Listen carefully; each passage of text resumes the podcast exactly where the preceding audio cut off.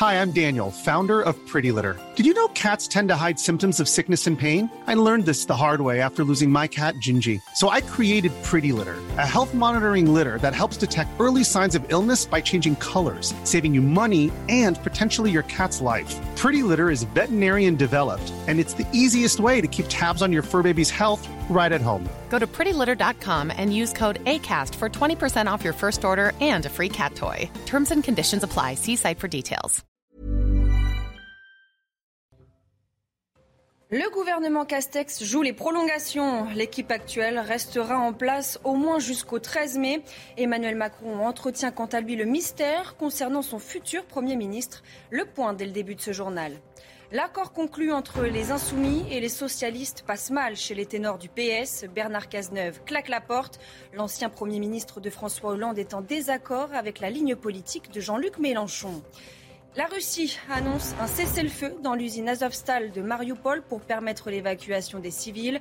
Ce mercredi, des combats étaient en cours sur le site. Des centaines de civils et des combattants ukrainiens sont retranchés dans l'usine.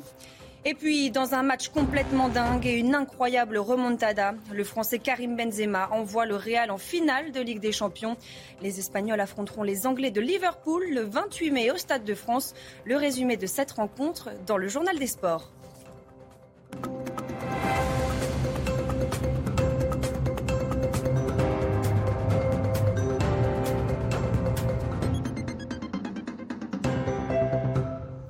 Bonsoir à tous et bienvenue dans votre édition de la nuit. À la une, le bail se prolonge pour le gouvernement Castex.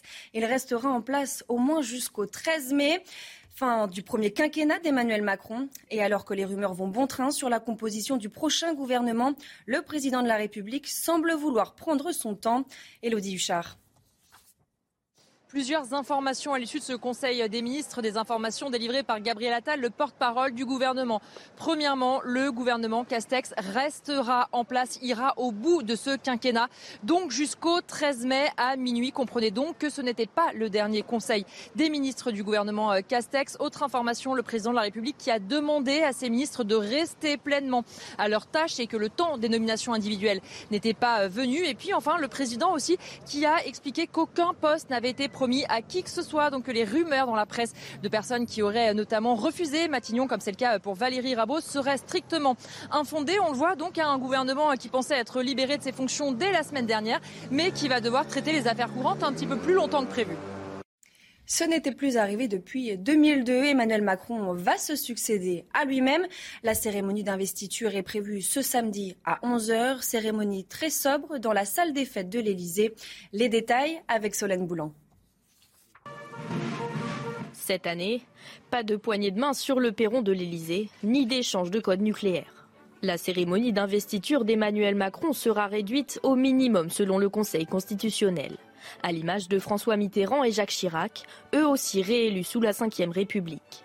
Pour être l'homme de son pays. Dans la salle des fêtes de l'Elysée, le président du Conseil constitutionnel, Laurent Fabius, proclamera les résultats officiels. Monsieur le Président de la République. Puis Emmanuel Macron recevra le collier du grand maître de la Légion d'honneur. National. Avant de tenir le traditionnel discours d'investiture. Qui aujourd'hui semble mis à mal par les vents parfois contraires du. À l'image de ses prédécesseurs réélus sous la Ve République, Emmanuel Macron mise sur la sobriété, mais tient à respecter les rites républicains. Comme le passage en revue des troupes dans les jardins de l'Élysée et la Marseillaise jouée par l'orchestre de la garde républicaine. Emmanuel Macron est le premier président de la Ve République à être réélu hors période de cohabitation. Il avait prévenu, c'est chose faite. Bernard Cazeneuve quitte le PS. L'ancien l'ancien Premier ministre s'est exprimé dans la manche libre. J'ai quitté le Parti socialiste en désaccord avec l'alliance passée avec le parti de Jean-Luc Mélenchon.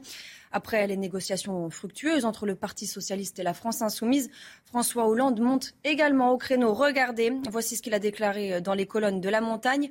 Je récuse l'accord sur le fond et même sur les circonscriptions, mais c'est une question qui doit être tranchée par le Conseil national du PS. Fin de citation. Enfin, eh bien, sachez qu'Alexis Corbière, député La France Insoumise, sera l'invité de Laurence Ferrari dans l'interview politique. Rendez-vous à suivre en direct sur CNews à partir de 8h15. Au procès des attentats du 13 novembre, retour à l'enfer des terrasses mitraillées. Un jeune sapeur-pompier a témoigné ce mercredi.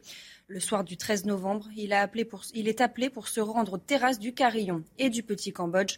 Le récit de Noémie Schulz pour CNews. Le soir du 13 novembre, Christophe est en intervention dans une rue du 10e arrondissement. Son camion est garé juste à côté du Petit Cambodge. Il a donc vécu les attaques comme témoin, mais aussi comme pompier, primo-intervenant, un double statut insupportable, car Christophe n'a pas cherché à s'enfuir, à se protéger. Il a prévenu par radio la police, ses collègues, et dès le départ des terroristes, il porte secours euh, aux victimes. Très vite, il fait le choix terrible de laisser de côté certains trop atteints pour en sauver d'autres un choix qui le hante toujours aujourd'hui. Alors il le répète, euh, sa voix se brise parfois à la barre. J'ai fait tout ce que j'ai pu, je ne pouvais pas faire plus rapidement. Nous avons toujours été dans l'action. Christophe raconte aussi le temps qu'il lui a fallu pour comprendre qu'il était aussi euh, une victime, comment il s'est fait violence pour continuer à travailler euh, comme avant, malgré le stress post-traumatique, malgré la peur au ventre avant chaque intervention. Mais en octobre dernier, l'ouverture du procès l'a plongé dans une impasse. Je n'en peux plus d'être en insécurité permanente moi qui ne voulais pas les laisser gagner. Ils m'ont eu à l'usure. Il parle bien sûr des terroristes. J'espère être libéré d'un poids à l'issue de ce témoignage. Mantes-la-Jolie, ville des Yvelines, théâtre de violences urbaines. Les faits se sont produits dans la nuit de mardi à mercredi dans le quartier du val Les forces de l'ordre ont été la cible de nombreux tirs de mortiers d'artifice. Une montée des violences qui pourrait être en lien avec l'interpellation d'un jeune homme lundi soir. Retour sur ce qu'il s'est passé avec Marc Pope. Face aux tirs de mortier et aux cocktails Molotov, les CRS répliquent avec des gaz lacrymogènes. Ces images diffusées par les syndicats de police illustrent les échauffourées qui ont éclaté dans la nuit de mardi à mercredi dans le quartier du Val-Four et à Mantes-la-Jolie. Les dégâts sont importants, comme le confirme François Bersani, porte-parole unité SGP Île-de-France. On a plus d'une centaine de poubelles incendiées, on a eu des barricades enflammées, on a eu des abris de bus, des abris bus dégradés entièrement. Et donc euh, aujourd'hui, euh, pour les habitants de ce quartier du Val-Fouré, euh, eh bien, ils ont un quartier qui est relativement sinistré ce matin. Ces CRS sont intervenus en renfort d'une patrouille canine attaquée par des individus cagoulés. Des violences habituelles dans ce quartier, mais qui surprennent par leur intensité, selon François Bersani. À Montre, on est habitué à des violences envers les forces de police. On a eu une quinzaine d'attaques de collègues sur les deux derniers mois. L'emploi de cocktails Molotov était euh, et, là par, malheureusement euh, d'une intensité euh, non connue ces derniers mois. Les raisons précises de ces violences restent pour l'heure inconnues. Deux gendarmes ont été blessés et un jeune de 18 ans a été interpellé dans la foulée et placé en garde à vue. Faut-il s'inquiéter d'une montée de cas d'hépatite aiguë chez les enfants Au 1er mai, au moins 228 cas probables ont été signalés à l'Organisation mondiale de la santé dans 20 pays. L'origine de ces inflammations sévères du foie reste toujours inconnue. Le récit signé Martin Mazur. L'OMS et le monde médical en alerte. Hier, le ministère indonésien de la Santé a annoncé que trois enfants étaient décédés suite à une hépatite aiguë d'origine inconnue ce qui porterait à 4 le nombre d'enfants morts dans le monde suite à cette mystérieuse maladie du foie. Alertée depuis plusieurs semaines, et ce par plusieurs pays, l'Organisation mondiale de la santé voit ces cas suspects augmenter chaque jour. Uh, Ainsi, au 1er mai, au moins 228 cas probables ont été signalés à l'OMS dans 20 pays et plus de 50 autres cas sont en cours d'investigation. Ces cas ont été signalés par quatre de nos six bureaux régionaux. Suscitant de plus en plus l'inquiétude, cette hépatite touche principalement les enfants de moins de 10 ans, avec toujours les mêmes symptômes, jaunisse, diarrhée, vomissement ou douleur abdominale. Jusqu'à présent, la majorité des cas a été signalée en Europe. L'actualité est toujours marquée par la guerre en Ukraine et la situation à Mariupol. Dans la soirée, la Russie a annoncé un cessez-le-feu dans l'usine Azovstal. Les forces armées russes évoquent l'ouverture d'un couloir humanitaire pour trois jours à partir de jeudi. Plus tôt dans la journée, le maire de Mariupol avait affirmé que de violents combats étaient en cours. L'heure qu'il est, des centaines de civils sont toujours retranchés sur le site. Toujours à Mariupol, le nombre de victimes de la frappe aérienne sur le théâtre de la ville le 16 mars réévalué à la hausse. Au moins 600 personnes ont été tuées. C'est le double du nombre de victimes évoquées jusqu'à présent. Il s'agit de l'attaque la plus meurtrière depuis le début de ce conflit. Martin Mazur. La frappe aérienne russe sur le théâtre de Mariupol pourrait s'avérer plus meurtrière que prévu. Alors que les autorités de la ville dressaient un bilan de 300 morts, une enquête d'une agence de presse américaine estime que le nombre de victimes s'élèverait en réalité à 600. Pour parvenir à ce chiffre, ces journalistes se sont appuyés sur de nombreux entretiens avec des sauveteurs et une vingtaine de survivants. Tous sont unanimes. Ce jour-là, le théâtre était bondé. Les gens qui étaient aux étages supérieurs sont morts. Ceux qui se cachaient loin des fenêtres, ils étaient dans les chambres à l'étage, au deuxième et au troisième étage. C'est là qu'ils dormaient, là où ils restaient. Et quand la roquette a frappé, eh bien, ils ont dû être tués sur le coup. Et puis le bâtiment entier s'est effondré sur la cuisine extérieure, où il y avait énormément de monde. Les enquêteurs ont pu également se procurer plusieurs plans du théâtre afin d'évaluer la forte concentration de personnes à chaque étage. Une attaque reconnue aujourd'hui comme la plus meurtrière durant cette guerre à l'encontre de civils. C'est la preuve ultime qu'ils ne sont pas en guerre avec l'armée. Ils sont en guerre avec tous les Ukrainiens, avec tous les habitants de Mariupol. Ils ne sont pas venus pour capturer la ville. Ils sont venus la détruire. Malgré cette enquête, quelques interrogations subsistent. Plusieurs corps auraient pu être pulvérisés dans la poussière ou même être enlevés des décombres par les forces russes. Le bilan précis de cette attaque pourrait ne jamais être connu. Et puis, y aura-t-il un défilé militaire à Mariupol le 9 mai, jour de la commémoration de la victoire russe sur les nazis? C'est ce que souhaite en tout cas le Kremlin. L'armée russe est en plein préparatif. Reportage à Moscou avec le récit d'Éloi Rochebrune. Dans le ciel de Moscou, les moteurs des avions de chasse frombissent au-dessus de la place rouge. Un des escadrons d'aéronefs forment un Z, signe de l'armée russe en Ukraine. Dans la capitale russe, c'est la répétition générale avant la grande parade qui commémore la victoire des soviétiques sur l'armée allemande en 1945. Elle est prévue le 9 mai prochain dans de nombreuses villes russes. Alors la lettre Z et le drapeau de l'URSS sont partout, comme pour rappeler au peuple russe le sacrifice de ses soldats. Selon les renseignements ukrainiens, le Kremlin aspire même à un défilé dans les rues de Mariupol. Tout un symbole quand on sait que Vladimir Poutine dit vouloir dénazifier l'Ukraine. Même si les Russes n'ont pas confirmé cette information, ils cherchent à faire une démonstration de force après plus de trois mois de conflit. Côté diplomatie, le Kremlin se fait de plus en plus menaçant. Désormais, le ministre de la Défense russe pointe directement l'aide militaire des États-Unis et de l'OTAN. Les États-Unis et leurs alliés de l'OTAN continuent de fournir des armes à l'Ukraine. Je note que tout transport de l'Alliance de l'Atlantique Nord qui arrive sur le territoire du pays avec des armes ou du matériel pour les besoins des forces armées ukrainiennes est considéré par nous comme une cible légitime de destruction. Les États-Unis ont déjà livré 5000 armes à l'Ukraine, dont des armes anti-chars, des lance-missiles Javelin. Le Congrès américain est lui sur le point de débloquer 33 milliards de dollars d'aide humanitaire et militaire, soit le triple des aides actuellement accordées à Kiev. Des tirs de missiles russes ont endommagé une centrale électrique de la ville de Lviv. On peut apercevoir sur ces images des débris métalliques calcinés parmi les infrastructures de la centrale. Le maire de la ville a déclaré que les frappes aériennes avaient coupé l'électricité dans certains quartiers de la ville et que les réseaux d'eau près de la frontière polonaise avaient également été abîmés.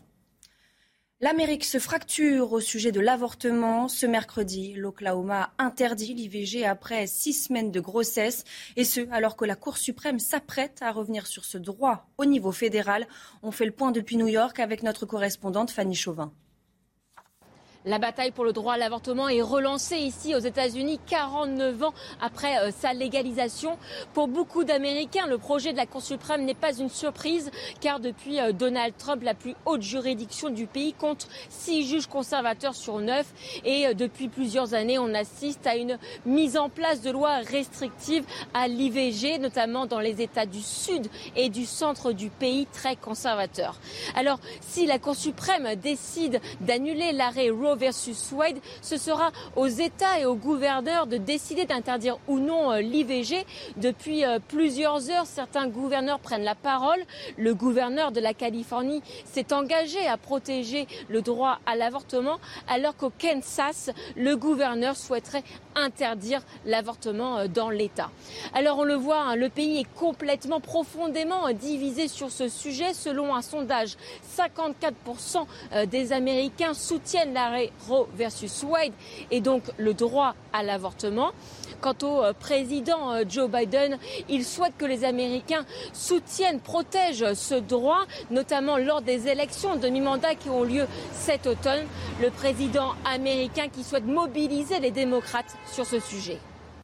Les fans de Star Wars déguisés à Taïwan, pour quelle raison? Eh bien, pour célébrer May Force Be With You, puisque nous sommes le 4 mai, une journée commémorative pour les fans du film de science-fiction. Vous le voyez, Chewbacca, Dark Vador, R2D2, ils se sont tous promenés dans les rues du centre-ville. 9 300 000 dollars, c'est le prix d'un maillot porté par la légende du football Diego Maradona, vendu aux enchères. Un record pour une pièce sportive de collection, annonce la maison d'enchères Sotheby's. Le footballeur le portait le soir où il a crucifié l'Angleterre à la Coupe du Monde de 1986. Ce fameux match célèbre avec la main de Dieu. L'identité du ou des acheteurs n'a pas été dévoilée.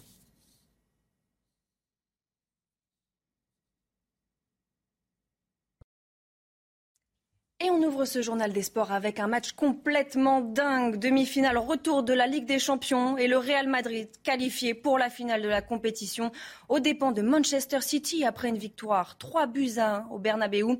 Les coéquipiers de Karim Benzema ont renversé cette double confrontation dans les dernières minutes. Le résumé avec Elliot Coudray. Quand la folie s'empare d'une demi-finale de Ligue des Champions, elle donne un scénario complètement fou au match retour. Le début était pourtant bien trop tendu et trop imprécis. Quatre frappes en première période, zéro cadré pour le Real. En face, Courtois sauve les siens face à Bernardo Silva, puis Phil Foden. La première période est loin de la qualité du match aller. Et au retour des vestiaires, ce n'est pas mieux côté madrilène. Vinicius manque complètement sa reprise. Le Real peut s'en vouloir et la sanction tombe à la 73e minute. Bernardo Silva qui va décaler maintenant Riyad Mahrez que c'est beau City assomme les Espagnols, mais manque de les mettre KO. Un sauvetage de Mendy qui annonce une fin de match complètement folle. À la dernière minute du temps réglementaire, sur la première frappe cadrée madrilène, Rodrigo redonne de l'espoir aux siens avant de faire chavirer Santiago Bernabéu une minute plus tard. Le centre de Carvajal Le centre de Carvajal Et l'Inter vient de trembler à Madrid comme face à Paris, puis Chelsea, les merengues renversent complètement la rencontre avant de la plier en début de prolongation sur un nouveau penalty de Karim Benzema. C'est parti pour Benzema En maîtrisant le reste de la prolongation, le Real s'impose 3-1 et retrouve une finale de Ligue des Champions 4 ans après sa dernière. Toujours en football, Marseille affronte ce jeudi le Feyenoord Rotterdam en demi-finale retour de Conference League. Défait 3 buts à 2 il y a une semaine, eh bien l'OM pourrait, en cas de victoire, accéder à la deuxième finale européenne de son histoire. Les détails avec Jérémy Pelletier. Une passe en retrait mal maîtrisée qui a tout changé. Pour la première fois de cette campagne européenne 2021-2022, l'OM est mené à la mi-temps de sa double confrontation. In the first leg in Feyenoord, we make a lot of mistakes. That's why uh, it was difficult for us for uh, to bring a good result here to, to Marseille. But we go, we want to show tomorrow that we deserve to be in the final. This is our goal to win the Conference League. Et pour le démontrer et ainsi espérer offrir une sixième finale continentale à l'OM, Jorge Sampaoli ne compte pas changer sa philosophie. En tener el dominio y la paciencia para generar situaciones. Eh, si nosotros nos ponemos ansiosos, seguramente seremos presa de alguna situación totalmente desfavorable. Mm, nosotros tenemos una forma, una manera, la que tenemos que respetar, la que tenemos más entrenada. Pour étouffer son adversaire, Marseille pourra aussi bénéficier de l'appui d'un stade vélodrome que l'on annonce incandescent. Théâtre déjà des victoires contre Karabag en 16e, Bâle en 8e, puis le PAOK Salonique en quart de finale. This kind of game, especially on Velodrome, is a big advantage for us to play. Uh, on our stadium in front of our fans, which are incredible. Mais gare à la douche froide, comme dimanche soir face à Lyon en Ligue 1, Un troisième revers consécutif serait synonyme d'élimination et d'une fin de saison beaucoup plus nuageuse.